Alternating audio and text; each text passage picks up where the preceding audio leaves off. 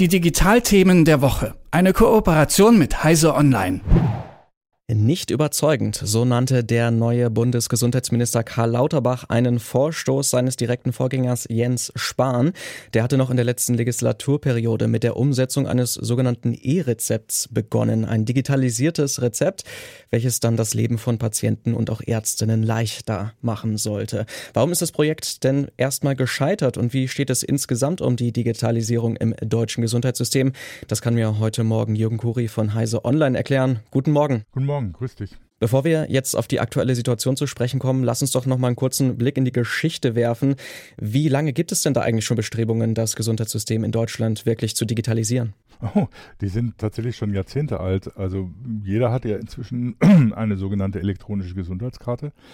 Dieses Gesetz dazu wurde im 2003 beschlossen, 2006 sollte die eingeführt werden, was nicht geklappt hat. 2006 gab es keine elektronische Gesundheitskarte und auch heute ist die elektronische Gesundheitskarte nicht das, was ursprünglich geplant war. Das ist im Prinzip immer noch nicht viel mehr als die Krankenversichertenkarte, die man früher hatte, nur halt mit dem Chip drauf, der dann eingelesen werden kann, um die versicherten Daten beim Arzt äh, zu überprüfen. Äh, so andere Sachen, dass tatsächlich Diagnosen drauf gespeichert werden, Medikamentation gespeichert wird, sodass man die überall vorzeigen kann und nicht irgendwie so ständig nachgucken muss, was denn überhaupt los ist. Das ist noch weit entfernt. Das ist äh, auf der elektronischen Gesundheitskarte noch nicht äh, durchgeführt. Also viele Projekte und viele Ideen, das umzusetzen, aber dann immer wieder das Scheitern sozusagen. Woran liegt das denn eigentlich? Was ist denn das große Problem, das Ganze tatsächlich zu digitalisieren? Also zum einen sind natürlich sehr viele Beteiligte äh, da, davon betroffen. Das sind natürlich die Ärzte, das sind die Patienten, das sind die Krankenversicherungen,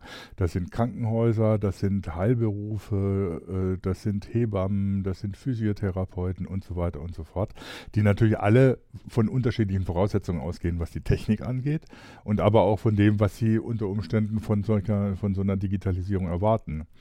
Das heißt, das macht natürlich die Interessenlagen äh, schon mal sehr, sehr kompliziert, beziehungsweise die alle unter einen Hut zu bringen, ist auch nicht so einfach. Das ist ein politisches Problem natürlich.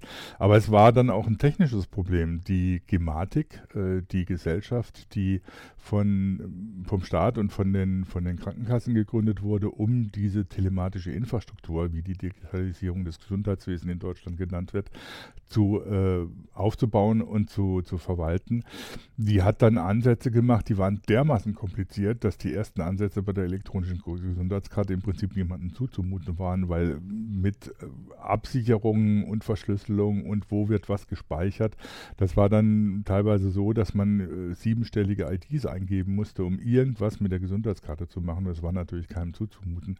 Das heißt, dieses Projekt wurde teilweise so kompliziert und so komplex, dass es überhaupt nicht mehr zu handeln war und deswegen dann auch sehr schnell wieder äh, sehr äh, zurückgenommen wurde, was denn alles damit gemacht werden konnte.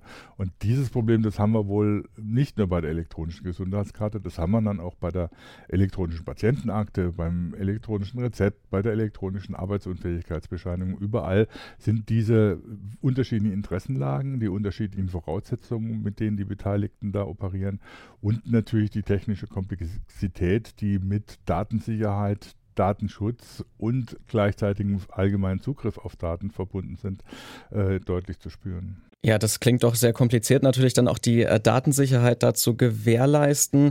Ähm, Gibt es denn ähm, Möglichkeiten, das tatsächlich zu machen? Also, dass man ein System hat, das wirklich operabel ist und gleichzeitig auch die Daten der Patientinnen und Patienten schützt?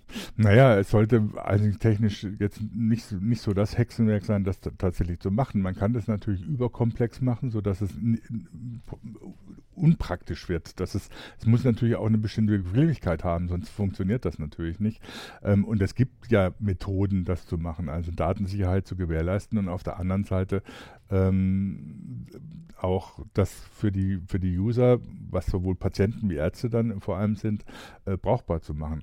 Also es ist nun mal so, dass Patientendaten sind natürlich ein sehr heikles Thema. Auf der anderen Seite weiß jeder Patient oder jeder, der mal zum Arzt gegangen ist und dann an einen anderen Arzt überwiesen wurde, wie oft dann Doppeluntersuchungen gemacht werden, weil der eine Arzt nicht weiß, was der andere schon gemacht hat und das nochmal nachprüfen will.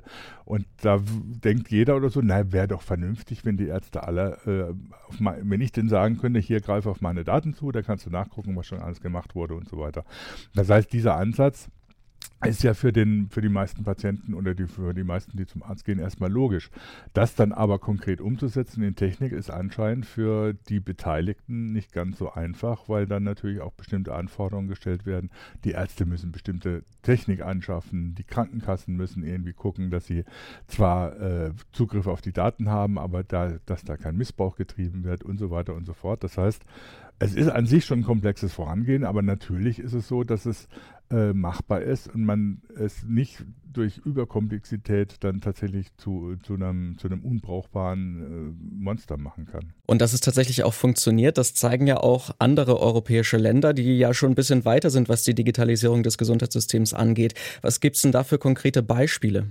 Naja, bekannt geworden ist ja zum Beispiel Spanien als Land, das die Digitalisierung des Gesundheitswesens schon sehr weit getrieben hat, äh, weil sie in der Pandemie sehr einfach zum Beispiel Impftermine vergeben konnten, beziehungsweise gucken konnten, wer ist denn schon geimpft, wer möchte noch geimpft werden, wer kann einen Impftermin kriegen. Und das war über die Digitalisierung des Gesundheitswesens in Spanien sehr einfach möglich. Das heißt, da war da ging es darum, dass natürlich die Patientendaten abgeglichen werden konnten, dass die Ärzte wussten, wer wann wie äh, da kommen kann oder wer es überhaupt braucht und ähnliches. Das heißt, das war zum Beispiel ein, ein Beispiel, wo das sehr gut funktioniert hat. Anderes Beispiel ist Israel. Da war es etwas einfacher, weil es da nur vier Krankenkassen gibt, die die Digitalisierung schon sehr weit getrieben haben, die dann aber natürlich in ihren Daten sehr gut mit den ganzen Impfvorgängen umgehen konnten und den, den, die Impfkampagne organisieren organisieren konnten. Die zeigen, dass sowas natürlich geht. Da ist teilweise der Datenschutzanspruch nicht so hoch, wie er in Deutschland oft, oft getrieben wird, sondern wird dann eher geguckt oder so, was können wir mit den Daten anfangen, um den Patienten was Vernünftiges zu bieten. Ähm, aber auch da ist es nicht so, dass die Daten dann einfach nur in der Öffentlichkeit herumliegen und jeder darauf Zugriff hat. Das heißt, ein gewisser Datenschutz ist da auch gewährleistet. Und man muss dann natürlich einfach schauen oder so, wie weit man das treibt und wie kompliziert es wird und wann wird es unbrauchbar. Das ist natürlich dann auch äh, interessant, wenn wir jetzt nochmal auf die Situation in Deutschland zu sprechen kommen. Wir haben es ja schon eingangs gehört, dass ähm, Karl Lauterbach da erhebliche Probleme bei der Umsetzung vom E-Rezept sieht, wie das jetzt eigentlich schon geplant war. Ähm, können wir denn trotzdem damit rechnen, dass in irgendeiner Form das E-Rezept in den kommenden Jahren eingeführt wird?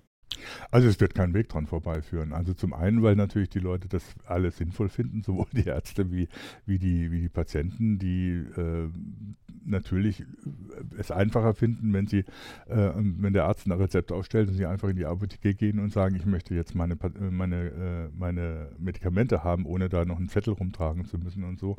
Aber das ist zum Beispiel auch wieder so eine Geschichte oder so, wie, wo man sieht, wie, wie, wie, Überkomplexität das unmöglich kann, macht. Weil das E-Rezept zum Beispiel hat, äh, bedeutet, dass man zum E-Rezept noch ein Beleg ausdruckt, dass man ein E-Rezept ausgestellt hat, was sich natürlich genauso absurd anhört, wie es auch wirklich ist. Und das hat, da ist es natürlich richtig, dass man sagt, also wenn sowas nur so funktioniert, dann hat es ja eigentlich überhaupt keinen Sinn.